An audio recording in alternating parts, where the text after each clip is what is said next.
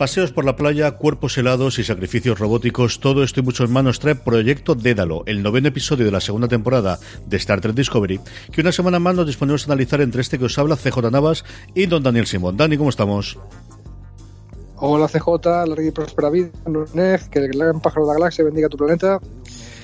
Y aquí, que estamos, ¿sí? Eh, que cumpliendo la norma de que si alguien de secundario empiezan a darle bola y te queda simpático es porque le tiene preparada una buena, ¿no crees? Sí, señor. Marina lo comentaba en su, en su comentario que hizo sobre el episodio y tienen más razón que un santo. Y, sí, la pobre Ariam se nos ha ido, pero, pero a cambio tenemos Skynet, tío. Yo pensaba que no íbamos a tener un Skynet en Star Trek y lo tenemos, lo tenemos aquí a la vuelta de la vida. Se ha equivocado de nombre, le llamo control, pero lo tenemos ya aquí mismo, ¿qué?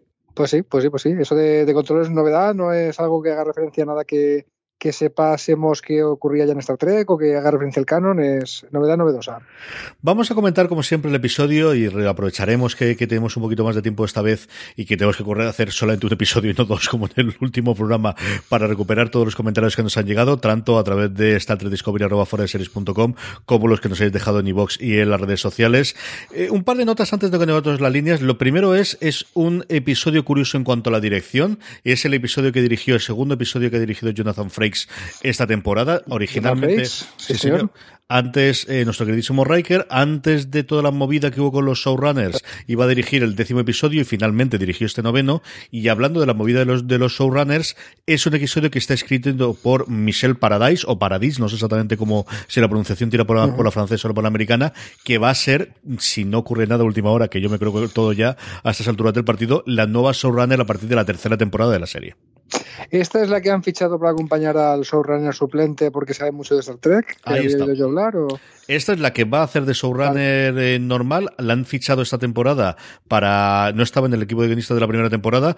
Y ya las interioridades, ahí me pillas, sí sabes más tú que yo. Pero vamos, sí que es la que ha sido anunciada por debajo de, de Kurtzman, que al final es el que va a dirigir un poquito, ya no Star Trek Discovery, sino el general, todo el universo Star Trek, con sus diversas y múltiples, a día de hoy cinco series en funcionamiento eh, alrededor del universo. Esta va a ser la responsable hasta que la despidan como todas las anteriores. Tampoco nos engañemos. Vamos.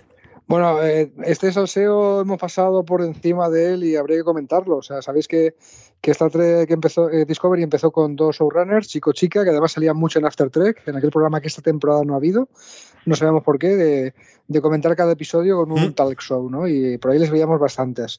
Bueno, pues eh, parece que tuvieron lo que, lo que las notas de prensa oficiales decían comportamiento inapropiado que si ibas profundizando, que si ibas cotillando, parece que trataban a patadas a los pobres eh, escritores, ¿no? a los pobres guionistas, que parece que eran bastante déspotas y que hubo quejas a recursos humanos y se lió bastante parda.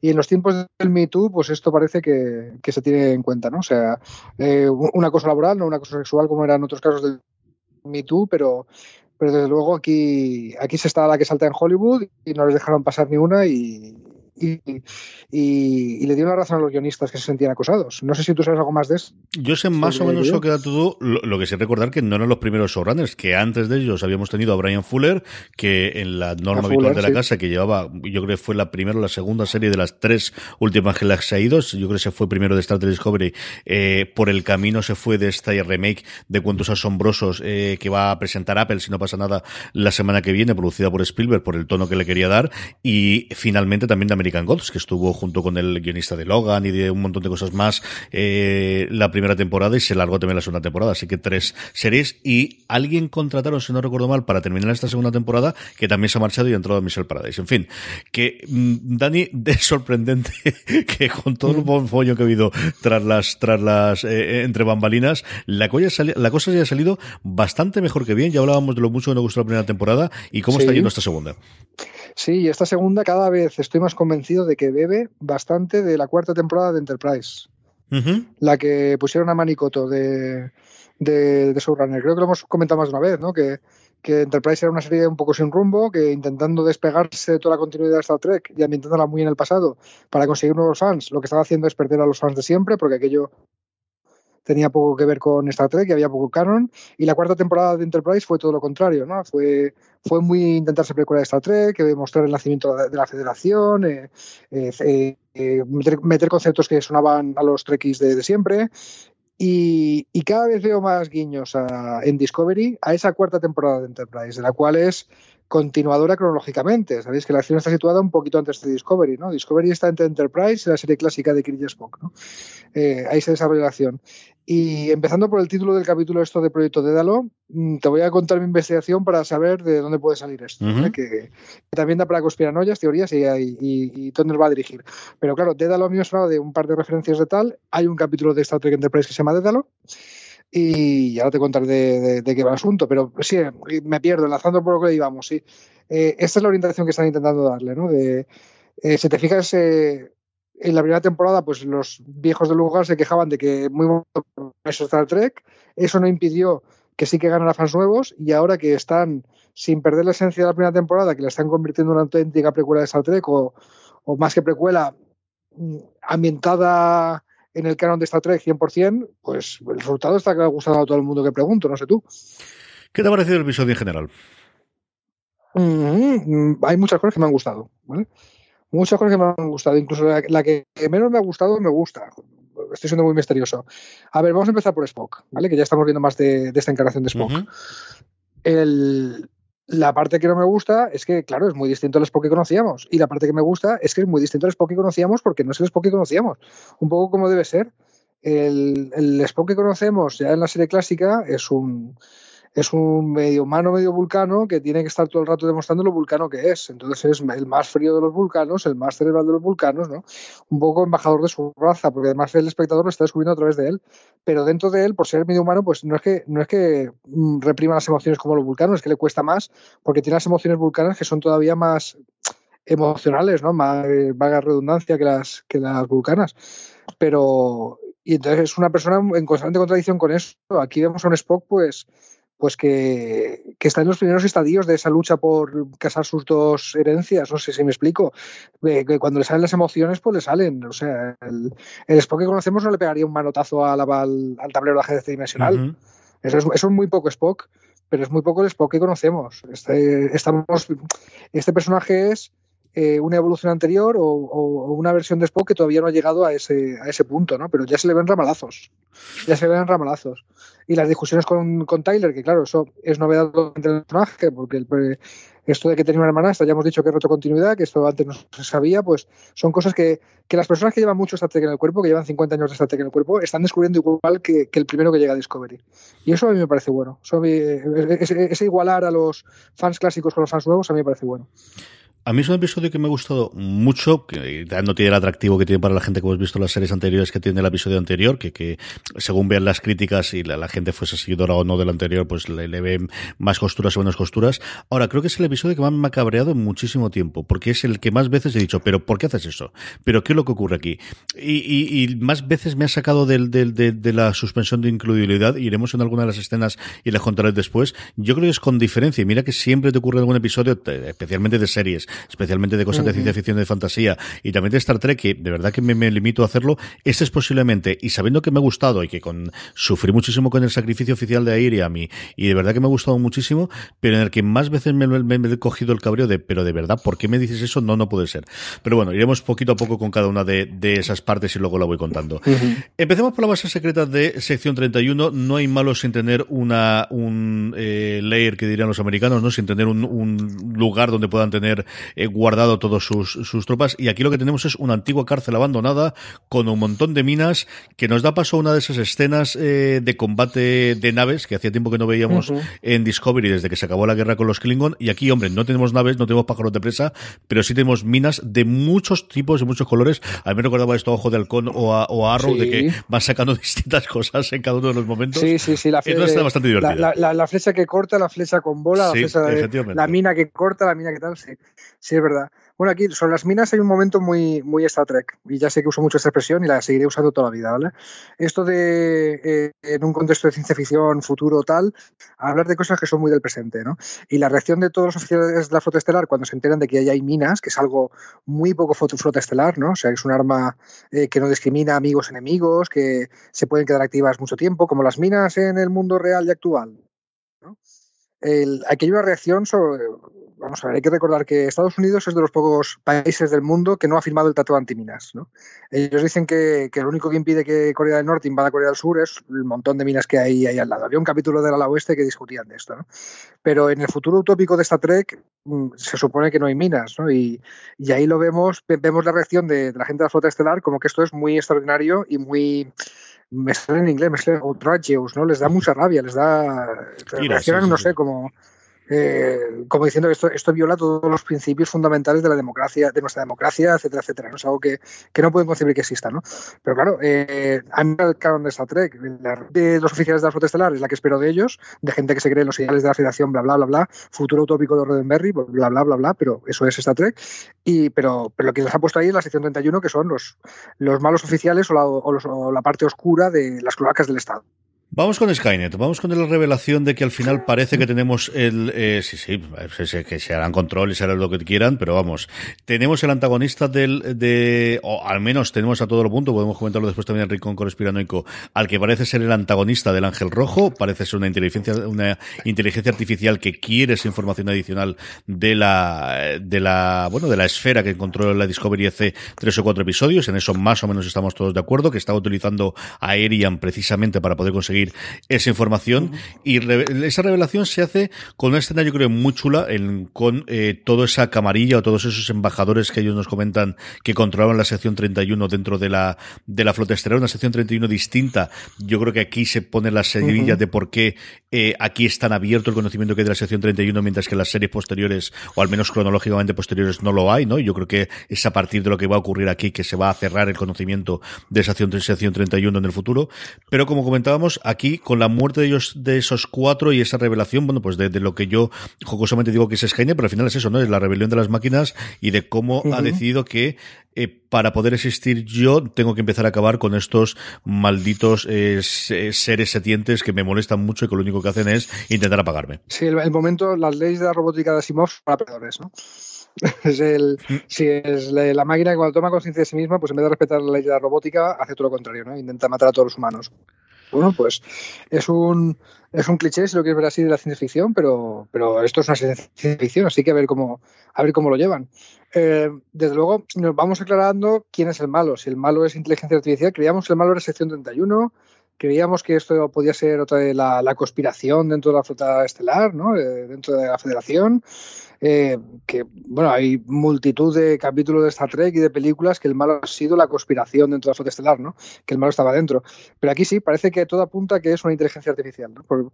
Hay, dos momentos que, que, nos pueden dar pistas, ¿no? Cuando efectivamente vemos que, que el, la presencia externa que se nos revela como control de estos capítulos que había poseído a Iram, que, había, que la había hackeado, lo que está buscando, de todos los datos que podía buscar de la esfera, busca lo que sepa la esfera de inteligencia artificial.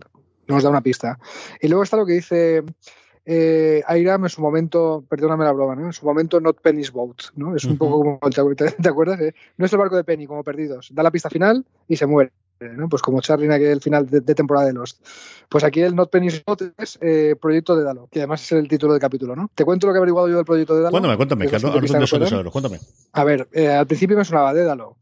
Era el nombre de una clase de naves, ¿eh? igual que la, la Enterprise de la serie clásica era clase Constitución, pues había una clase de Dalo que en vez de un platillo delante de los motores tenía una esfera. ¿vale? Eh, salían un par de capítulos de la serie clásica, naves clase de Dalo. El mito de Dédalo es el padre de Ícaro, es el que le fabrica las alas a Ícaro, que vuela cerca del Sol. Es el que construye el, el, el laberinto del Minotauro también. Era un artesano que, que, aparece en varios mitos de la antigüedad y en varios uh -huh. mitos de la antigua Grecia. ¿vale? Es un superconstructor. ¿vale? El, ¿Qué más? Y, y, claro, a mí, a mí, me sonaba por la cuarta temporada de, de, Enterprise y hay un capítulo que se llama Dédalo, que yo creía que iba del, pues de cuando sale la nave esta de, eh, que tiene una esfera en vez de un plato, pero no. En el capítulo de Dédalo, que me lo he visto antes de hacer el review, porque no lo tenía nada fresco, el, aparece el inventor del teletransportador. No me digas. Eh, una figura, sí, sí, una figura mítica a la altura de lo que es Stefan Cochrane. Stefan Cochrane es el tío que, que, inventa el motor de curvatura para viajar más allá de la velocidad de la luz, ¿no?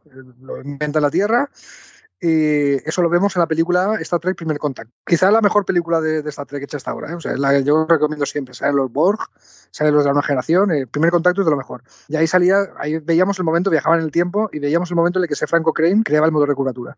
Pues en el Dédalo sale un científico negro mayor con su hija tal, que era el inventor del transportador. Y este señor aparece en la, disco, en la Enterprise, de, de Star Trek Enterprise, para ir a hacer un experimento que lo llaman proyecto Dédalo, sobre el transportador cuántico. Es decir, un transportador, digamos, interplanetario, que la distancia da un poco igual, ¿vale? Que te metes en una, en una sala en la Tierra y apareces en Vulcano. Si lo piensas, algo parecido al concepto de, lo que está intentando desarrollar con. Exacto, exacto. O sea, ahí vamos a ver, la conclusión del, del, episodio van spoilers, podéis intentar verlo, pero van spoilers de una serie de hace 15 años, vamos allá. Eh, es que esa tecnología en realidad no se podía desarrollar, que el interés del científico al conducir ese experimento era otro, ¿vale? que llegó a desarrollar avances en ese campo, pero concluyó que el transporte cuántico pues, era una teoría, pero que no iba a poder ni en mil años desarrollarse, llega a decir en el episodio. Al menos eso es lo que sabemos. Seguimos sabiendo que en el siglo XXIV, en Espacio Profundo 9 y Voyager, la sección 31 existe y, puede, y sus agentes, sus eh, mandamases, aparecen en cualquier punto de la galaxia cuando les da la gana. Que eso es lo que a ti y a mí en otras, otras veces nos hace especular que a lo mejor en el siglo XXIV sí que tiene la tecnología del motor de esporas. Pues a lo mejor lo que tiene es un transportador cuántico, porque esto del proyecto de Dalo puede ir por ahí. O sea que algo ha averiguado Iram que, que la próxima pista que van a tener es averiguar qué es proyecto Dédalo y a lo mejor es que es un teletransportador gordo que les permite llegar a donde está el malo maloso. Igual que en la primera temporada, gracias al motor de esporas, aparece en mitad de Cronos y arman la Mar y Morena que tenían que hablar, que andar. O sea, pero aquí la clave parece que está otra vez en teletransportarse en el lugar adecuado para petarlo lo cual sería un poco formulaico, ¿no? Lo cual me remitiría mucho a la fórmula de la primera temporada, pero bueno, vamos a dar una oportunidad a ver cómo va. No, y todo eso en combinación, cuando estás hablando del cuántico, también con algo temporal existe, es decir, tenemos, estamos viendo cómo eh, ese control parece que en un futuro, al menos en un futuro de los posibles eh, que podemos barajar a día de hoy, mm, llegó a tener un, conocimiento de IA y de alguna forma mandó hacia atrás esa sonda eh, que, que, se metió dentro del, del eh, bueno, del shuttle, del, del pequeño nave que, en el que iba eh, en su momento, eh, hizo aquello del, del, pulpo. Antes de meterse dentro de Airiam, tenemos también que el ángel, el ángel eh, rojo sabemos que viene del futuro, es decir, yo creo que se puede combinarte perfectamente con, con ya no solamente movimiento cuántico, sino también movimiento a lo largo del tiempo. Ah, sí, a lo mejor el ángel rojo tiene un transportador cuántico en su mochila de alas. puede ser puede ser, puede ser. Vamos a ver, vamos a ver, tenemos Ángel Rojo en danza, tenemos eh, inteligencia artificial en danza. Eh, la teoría de que la teoría que yo sigo manteniendo iba de que 500 años en el futuro hay algo bueno que es el ángel y algo malo, que ahora parece que puede ser la inteligencia artificial mega desarrollada, podría ser. Y tenemos ahí un Matrix en Terminator, podría ser. Vamos a ver, vamos a ver. Y de, y de momento en el capítulo además, eh, mucho Spock versus Michael, ¿no? Mucho, mucho a lo largo de todo el episodio y sobre todo y para terminar, eh, pues el cierre del ciclo de los tres o cuatro episodios en los que hemos visto a Iriam en primera persona con, con ese sacrificio final. ¿Qué te ha parecido el arco que hemos tenido estos tres episodios, el colofón que le ha dado este, en este último, Dani?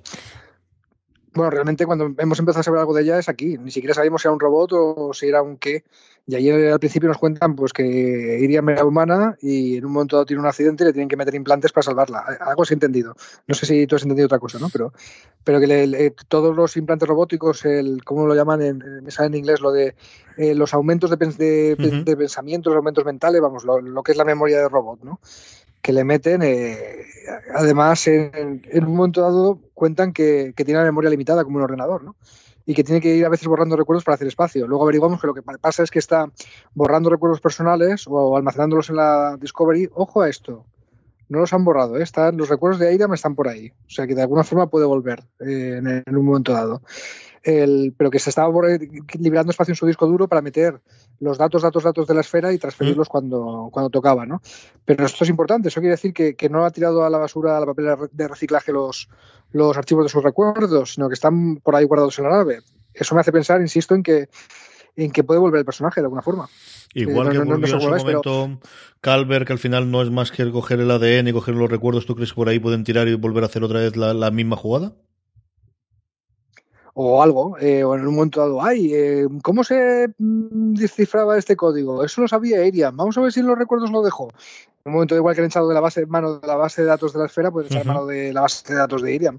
Y que aparezca la cara por ahí de, ella hablando en un archivo, en plan eh, que, la, que la actriz venga de esta invitada, ¿no?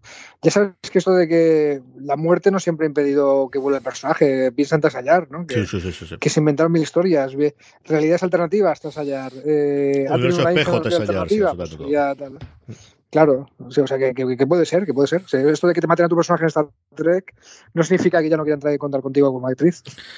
A mí el, eh, me ha gustado el arco con lo poquito que, que, lo hemos podido conocer, me ha gustado la escena de la muerte y he llegado a sentirla, ¿eh? no al nivel quizás de cuando pensé que a lo mejor que con Saru lo llegaban a hacer hace unos cuantos episodios.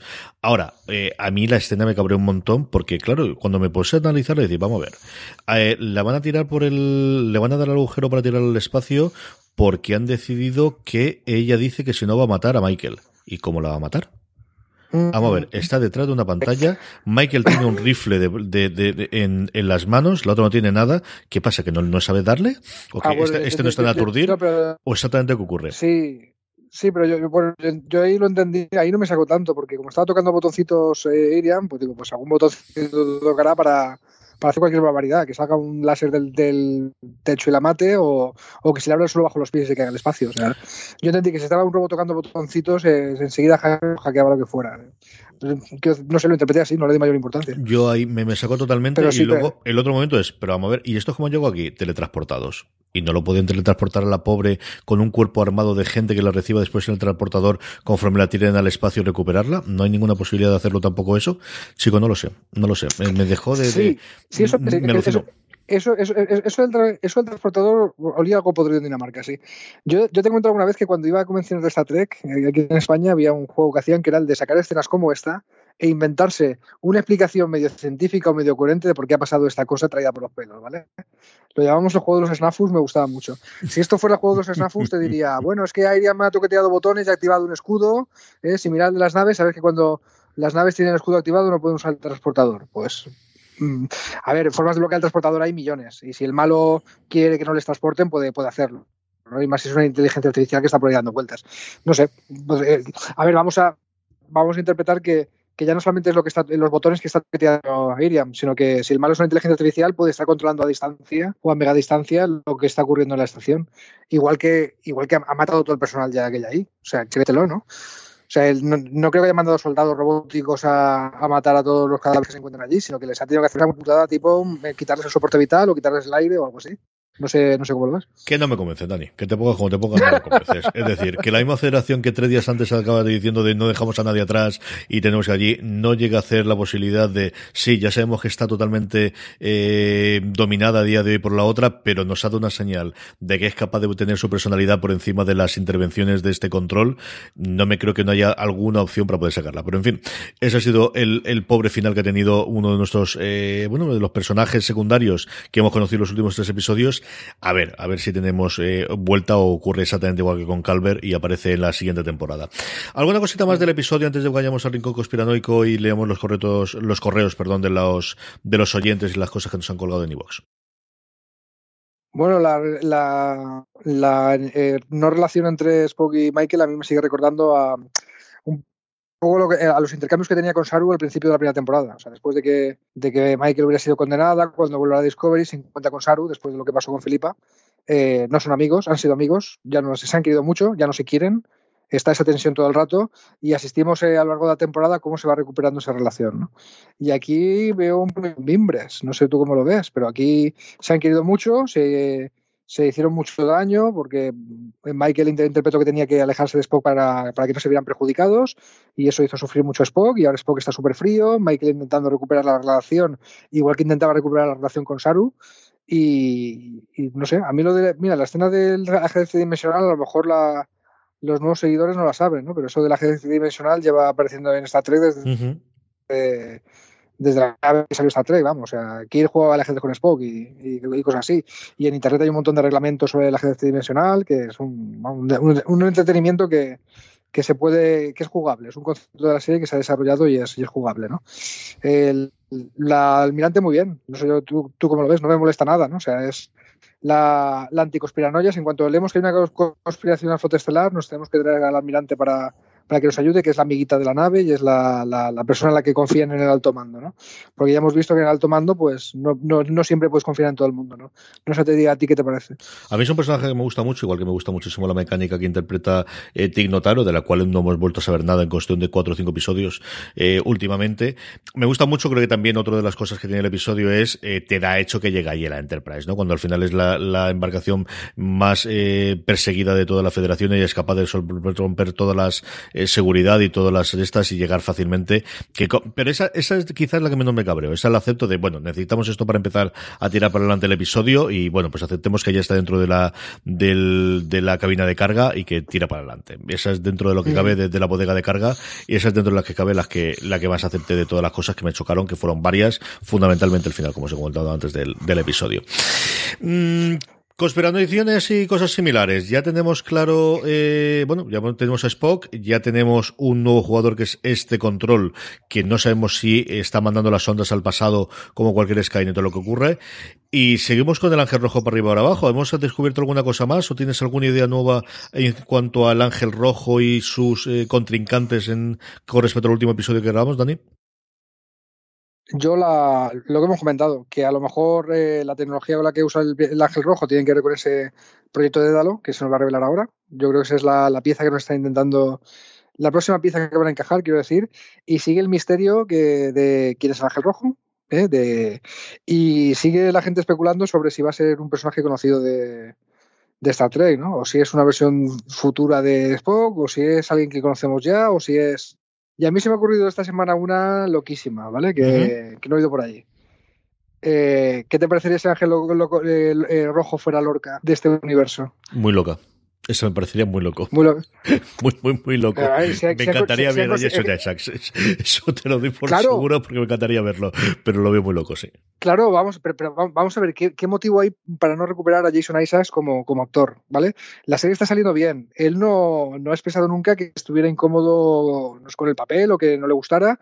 Solamente que tenía el personaje, está definido como está. Pero siempre se nos queda el misterio de ¿y qué pasó con el Lorca de, del universo de aquí?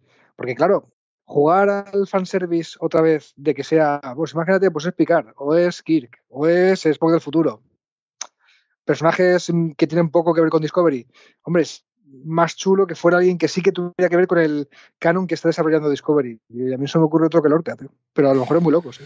Yo estaba dándole vuelta, de verdad que, estoy dando vuelta en el sentido tuyo. Yo siempre hubiese pensado que sería alguien que ya hemos visto en Discovery hasta que tuvimos el episodio de la temporada de la semana pasada que digo, bueno, pues entonces pueden tirar a alguien por la de la serie clásica. No lo sé, la verdad es que, quiero darle vueltas, sobre todo, y es lo único que sé del próximo episodio, es que el próximo episodio, del cual además no hay teasers, eh, no hay el, en la CB Solo Access en Estados Unidos, después del episodio hacen el, en el próximo episodio el, unos 30 o 40 segundos siempre contando el siguiente episodio, y en este no lo hubo. Igual que no hubo título, acaba como, acabó en el episodio americano igual que aquí, en el que no es la sintonía del final, sino acaba con esa música que tenemos del, del fallecimiento de Airiam, y yo oyendo algunos de los podcasts americanos decían que no había el que iba a ocurrir en el siguiente episodio, un episodio que se llama El Ángel Rojo, y ahí lo dejo.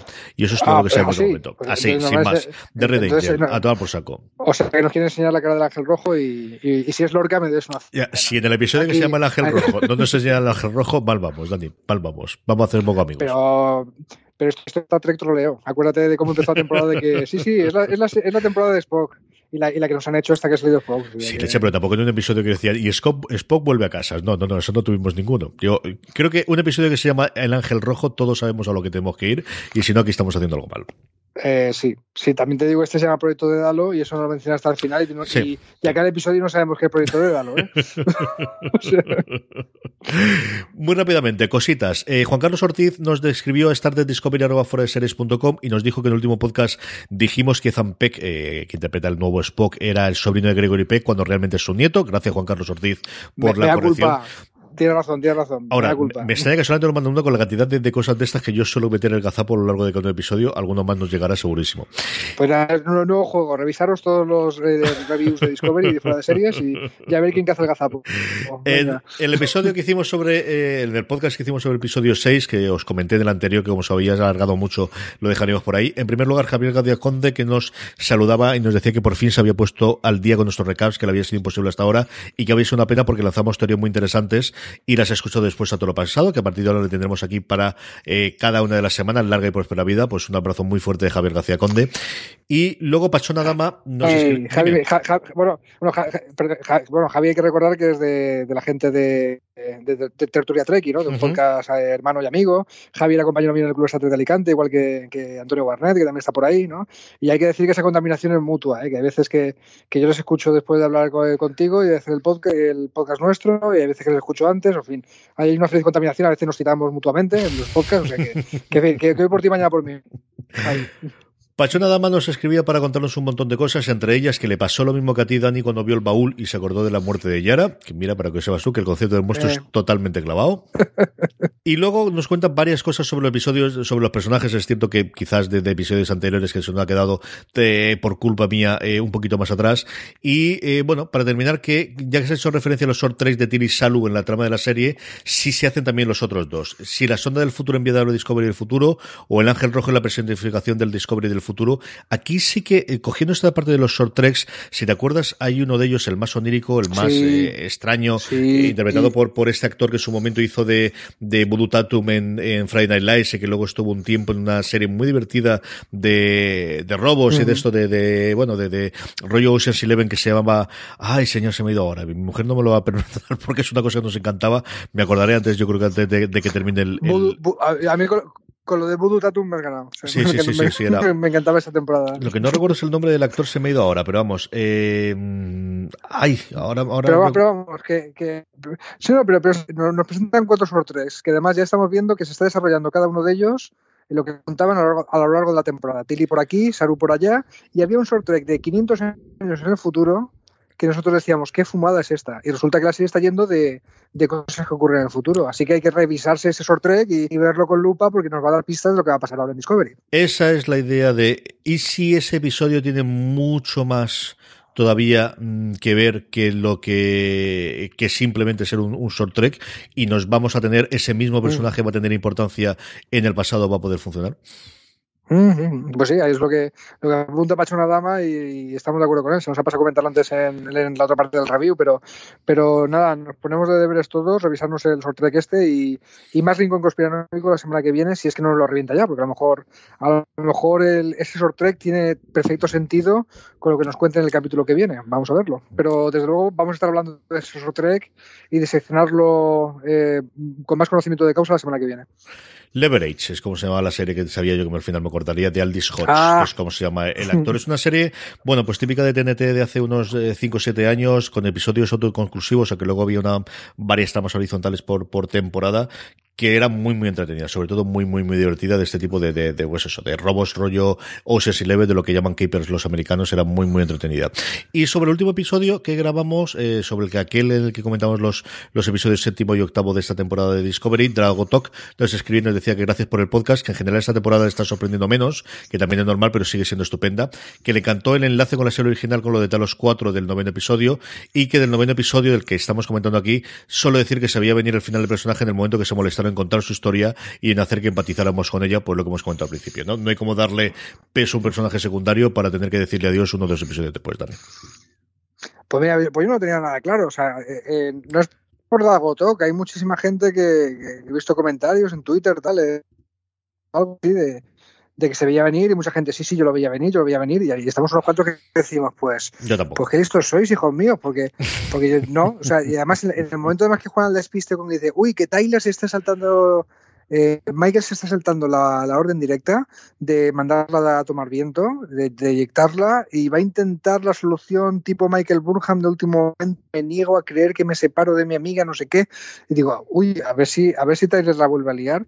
Eh, estamos otra vez, o sea, la primera temporada de Discovery fue el viaje de Tyler de, ser una marginada y de estar expulsada de la flota estelar a recuperar su estatus dentro de la, de la organización y, y cuando quieren crear tensión los guionistas, lo que ponen es a, Michael al borde de otra vez ser la descastada y volver a salirse a la flota estelar por algo que pasa en una misión. ¿Mm? ¿vale? En cuanto quieren crear tensión, hacen eso. Y, aquí lo consiguen. Y, yo me lo creo, como es plausible, como ya ha pasado, pues digo, pues a ver si van a, otra vez a, ir por ahí. Entonces, eh, aunque era la solución más lógica lo que estaba diciendo todo el mundo a Michael que hiciera, es Michael Burnham, señores. Puede, ser, puede ir a a la lógica de colectiva o puede ir a su propia lógica, porque es un personaje que tiene esa gracia, ¿no? Y, yo no estaba nada convencido, no sé tú. Yo, yo no, en absoluto, ¿eh? ¿eh? Es cierto que a todo lo pasado lo ves clarísimamente, pero mientras estás metido ahí, mira que uno ya ha visto unas cuantas series en su vida, pero oye, al final, esta cosa me siguen contando entero, ¿eh? No, no, yo pensaba que era parte de, vamos a descubrir a cada uno de los, de los personajes y vamos a darle un poquito de peso a los personajes secundarios, que es algo que hemos visto, pero no, para nada pensaba que se le iban a cargar al tercer episodio aquí. En fin, esto es lo que ha sido, eh, con esto terminamos el recap del noveno episodio de la segunda temporada, Proyecto de Lalo. Dani, estaremos la semana que viene para hablar del Ángel Rojo.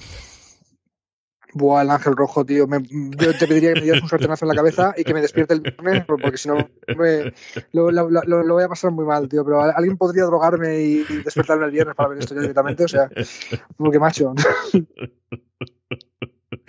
No, hombre, no, hay que, pasar, los días, pero vamos, el viernes estaremos aquí. Este debate deberíamos grabarlo pronto. A ver si somos capaces de grabarlo ese viernes o ese sábado, o me acerco yo a Alicante o alguna cosa por el estilo y lo intentamos sacar el fin de semana, que yo creo que ese puede ser un punto de aparte. Si es lo que todos esperamos que va a ser, yo creo que se deberíamos grabarlo relativamente rápido, Dani. El día que nos juntemos, montamos una fiesta. Que, queridos oyentes, mm, CJ y yo no tenemos especial, especial vocación de grabar el podcast a distancia, nos gusta verlos, pero, pero tenemos unas agendas imposibles y, y hacemos equilibrio por estar aquí cada semana, de verdad que apreciar el esfuerzo porque es mucho, macho. No, tampoco es eso, hombre. Al final nos tenemos que tirar aquí a las 11 de la noche grabando, pero, no. tampoco estamos picando la mina, tampoco nos volvamos locos, ni estamos intentando salvar a la humanidad de, algún, de, de, de, un control que se ha vuelto loco. Dani, un abrazo muy muy fuerte y la semana que viene hablaremos del Ángel Rojo y de muchas cosas más en Star Trek Discovery. Pues largo y próspero Ángel Rojo y nos vemos la semana que viene. a todos vosotros, querida audiencia, gracias por estar ahí y recordad, tened muchísimo cuidado ahí fuera.